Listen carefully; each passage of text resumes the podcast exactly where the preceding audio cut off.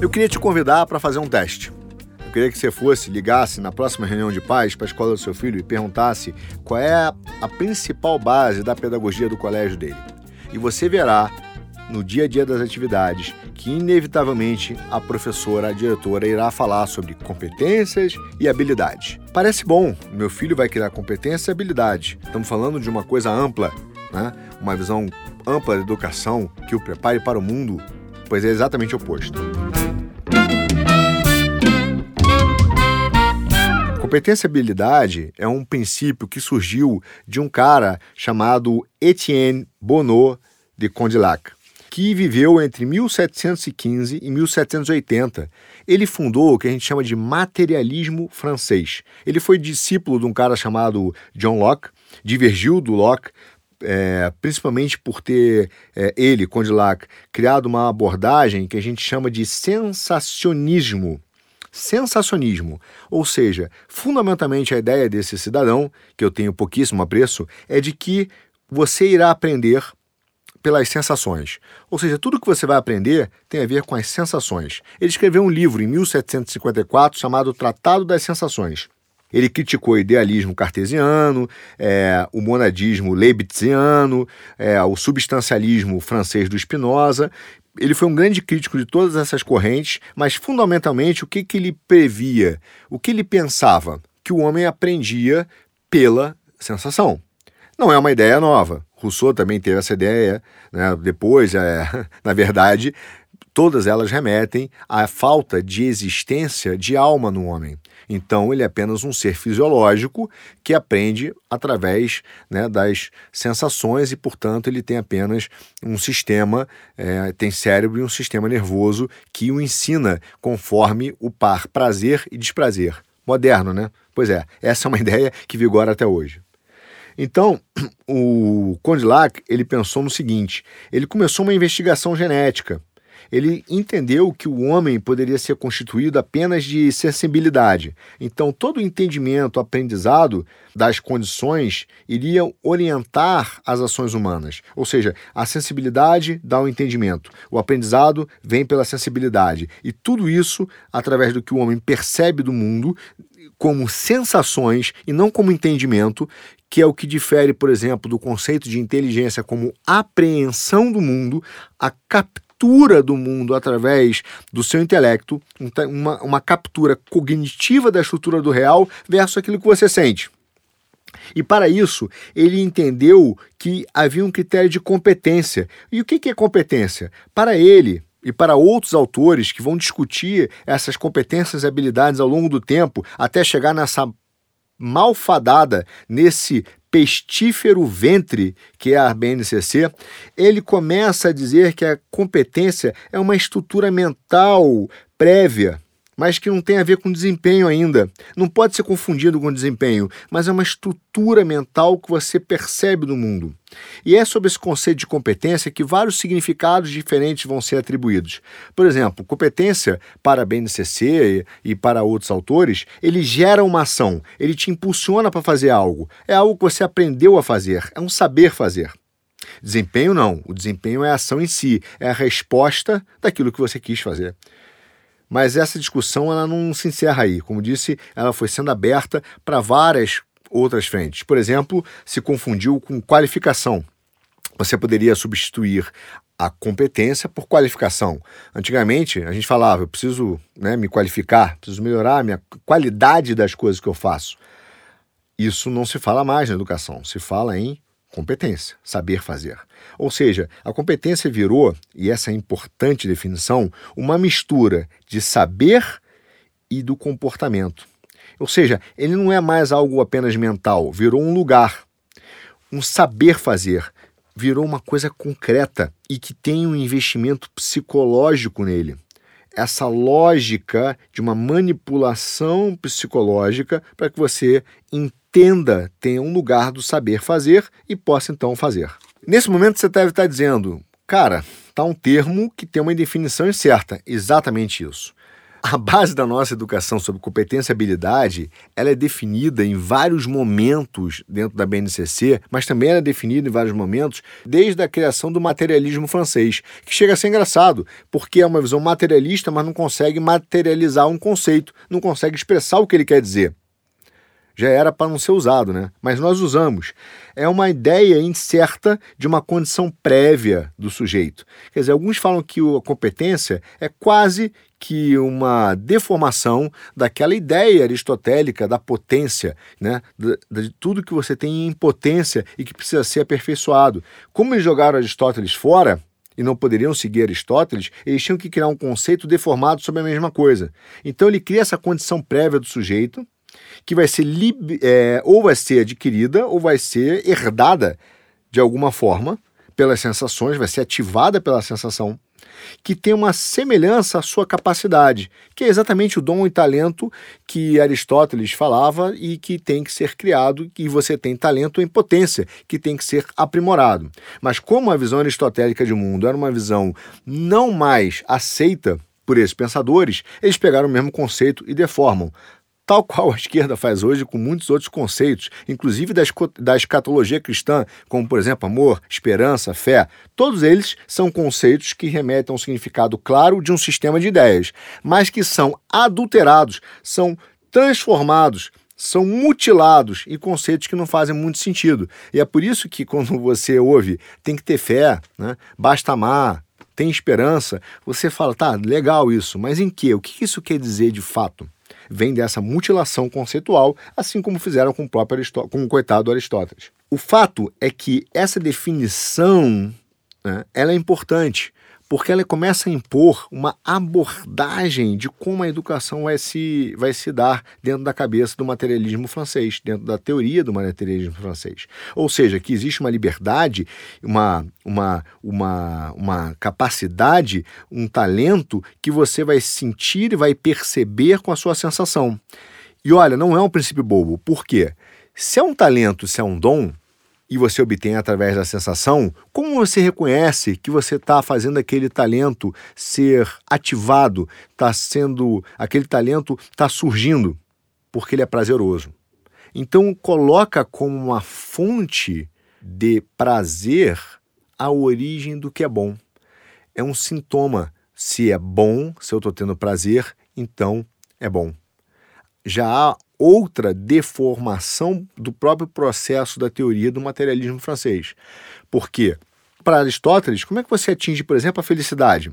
A felicidade é atingida através da prática da virtude, que é a ética, o ethos, o hábito. Então, o ethos é aquele hábito, a tradução é hábito mesmo. É você praticar a virtude todo dia, é você escolher o que é certo, mesmo que seja sacrifício, mesmo que tenha uma dor, mesmo que naquele momento você não entenda mas você fez aquilo que é certo, praticou a virtude, que é algo externo. Aqui não. Aqui você vai aprender de acordo com a sua sensação. E o dom e o seu talento vai ser desenvolvido se for bom. Há uma distorção do próprio conceito de aprendizado. Aqui está sendo feita a semente de que você vai ter que aprender somente aquilo que te agrada. A sociologia começou a tratar esse conceito de competência algum tempo depois como uma relação com o objeto. Por quê?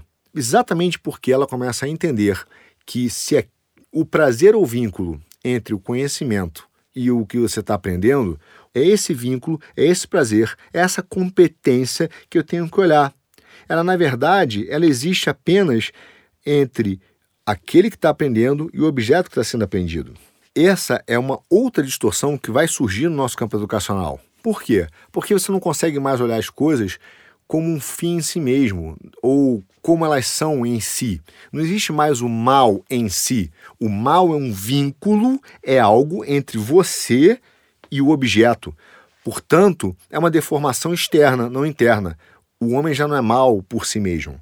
O homem é mal porque é um vínculo mal entre ele e alguma coisa que foi criado por essa sociedade tudo começa a ser justificado por esse entorno social que são os vínculos que nos unem em determinadas dimensões. Não há mais a bondade em si, a maldade em si, não há mais uma moral objetiva, há apenas uma moral vinculativa que depende muito de como aquele vínculo foi criado, em que condições ele foi criado, em que momento as circunstâncias levaram aquele vínculo. A partir daí, a sociologia começou a entender, e a educação e esse materialismo francês na pedagogia, que não se trata mais de uma resposta agora a um estímulo. Então não é mais um mero comportamento é, pavloviano que vai te ensinar a reagir de uma forma, né? vai te treinar. Né? Ah, baseado em comportamentos externos, estereotipados. Né? Não. A competência, esse vínculo, passa a ser algo criado pensado para gerar um comportamento novo, diferente, para gerar uma nova forma de pensar ou se adaptar. Agora, quem fornece esse novo vínculo? Se lembra do preceptor de Rousseau? Exatamente, ele de novo, o Estado. Vai ver alguém externo, vai ver alguém de fora, que vai dizer para você: não olhe o comportamento social, não olhe a tradição, isso é estereotipado, isso é rótulo. Tem que criar algo novo, mas tem que criar. Quem cria, quem aponta, surge naturalmente, para o preceptor não, ele tem que ser guiado. E é exatamente sobre esse vínculo das sensações e do estabelecimento de vínculo entre pessoa, sensação e objeto que vai ser colocado a ideologia. É por isso que você vê é, nos trabalhos temáticos de grupo, sempre tem, ou, ou projetos em aula, sempre tem um tema. Parece que o tema é inocente e importante a prática. O importante é o tema. Por que aquele tema foi escolhido? Por que se escolheu o efeito estufa? Por que se escolheu aquele determinado é, evento? Por que se escolheu aquele determinado evento social? É sobre essa questão, essa capa que diz que vai te ensinar como você vai se vincular e entender o objeto através das sensações é que são feitas as doutrinações ideológicas. E é através desses projetos que eles vão apontando para você o que é o caminho certo de viver, como se houvesse apenas um. No caso, o materialismo francês, na sua origem e as suas derivadas ao longo do tempo, foram apontando esses múltiplos recursos de competência para responder o que? As demandas do mercado de trabalho. No final das contas, o materialismo francês, essa ideia do aprendizado pelas sensações, levou a dois caminhos diferentes. Um, preparar mão de obra para o mercado de trabalho. A educação deixou de preparar a pessoa, o cérebro, a alma, ordenar as vontades para ser apenas um instrumento de sensações e emoções que te preparam para viver em um ambiente social, seja a escola cidadã, seja a indústria, seja a empresa. As competências e habilidades são muito associadas à sua forma de relação dentro de uma empresa. Como você se relaciona com seus pares, como trabalhar em grupo, como criar um ambiente saudável, empático, alegre. Alguns dizem que nós somos uma família. As empresas viraram família, usurpando esse local da família original e criando uma farsa, uma falsificação da célula unitária de família, a ponto que você se sente muito mais acolhido e sentindo confiança no ambiente de trabalho do que na sua própria casa. Todas essas ideias são direcionadas a partir da manipulação psicológica das sensações. E é sobre exatamente essa mobilização que foi se dando com o tempo, a partir do materialismo francês, que vai chegar na nossa BNCC que começa a apontar como um conhecimento prático, apenas para o mercado produtivo. Não que o trabalho não seja importante, óbvio que é, mas ele é uma mutilação, é tornar unidimensional a visão da própria educação. E é exatamente esse ponto que é, é dada toda a BNCC. Ele fala que está preparando para vários currículos, mas não é verdade, porque a essência pedagógica que reflete exatamente essa esse modelo, é, a essência pedagógica que é refletido por esse modelo do materialismo francês, das sensações, ela é única e exclusivamente para uma dimensão humana. Ou você lida com o trabalho, ou você vai aprender a lidar com os problemas do trabalho dentro de uma visão de um estado pedagogo que distribui as pessoas em diferentes funções. Então a pedagogia deixou de ser a formação de um homem pleno, maduro, mas apenas a formação da sua praxe. É por isso que nós temos escolas que viraram grandes cursos técnicos e universidades que viraram grandes SENACs e SENAIs. Não temos mais universidades que promovem o pensamento. Temos universidades que apenas formam para o mercado de trabalho e mal. E é por isso que nosso povo não consegue mais ter ideias abstratas e ao mesmo tempo entendê-las. Há uma praxe pedagógica. Saber fazer, saber conhecer, saber conviver. É tudo sob uma ótica social. Qual o grande problema, então?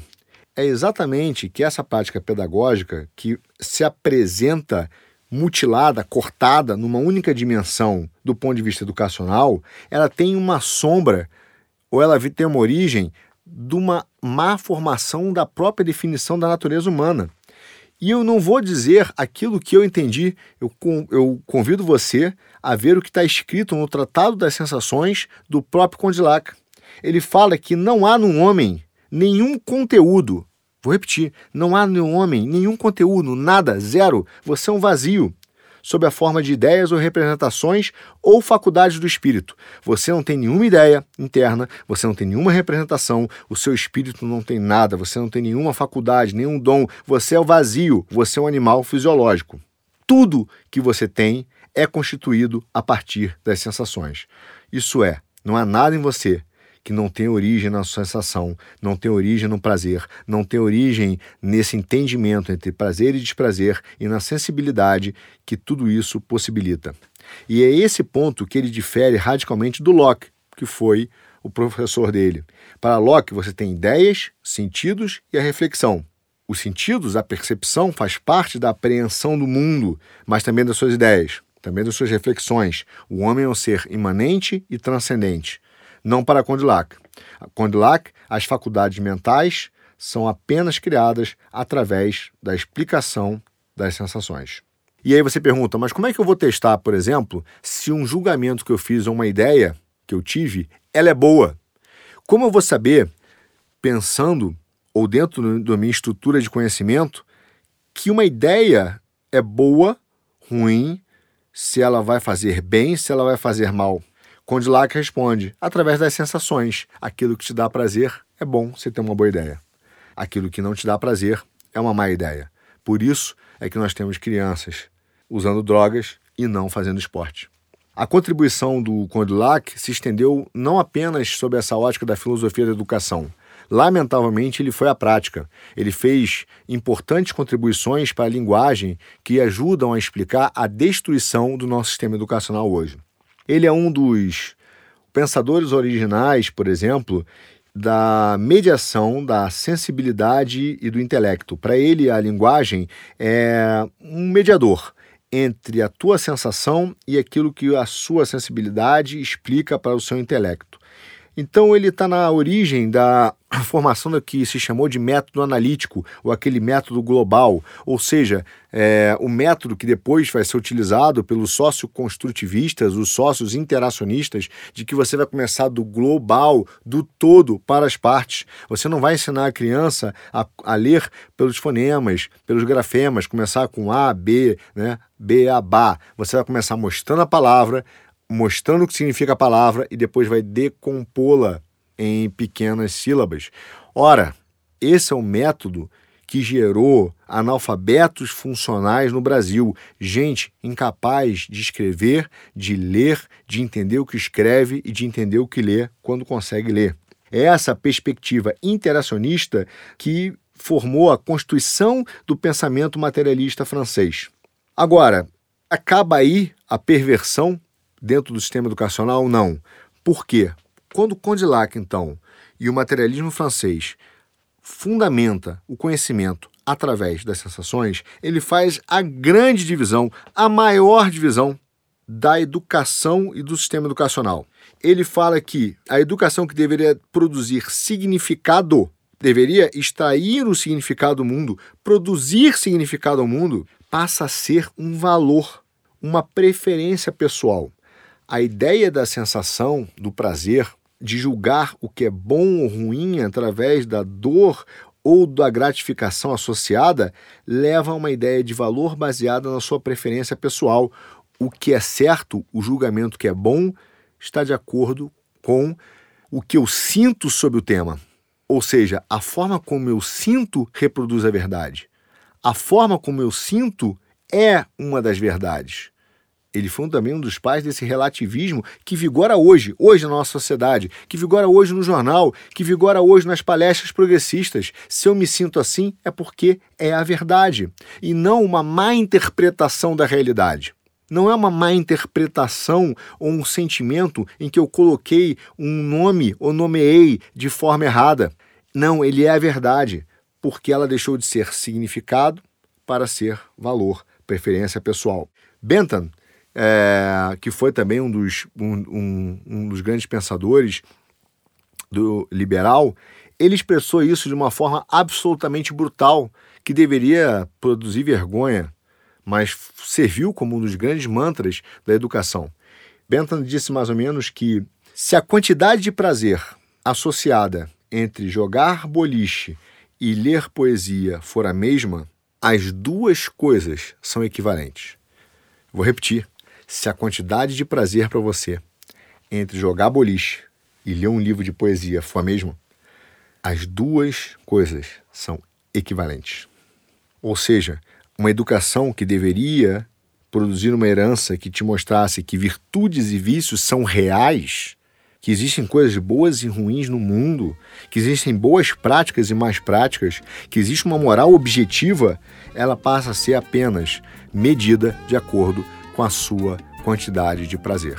Essa é a origem do materialismo francês, que resultou na política pedagógica que hoje vigora de forma única e totalitária no nosso sistema educacional, produzindo apenas seres mimados sem a possibilidade de ampliar sua capacidade cognitiva.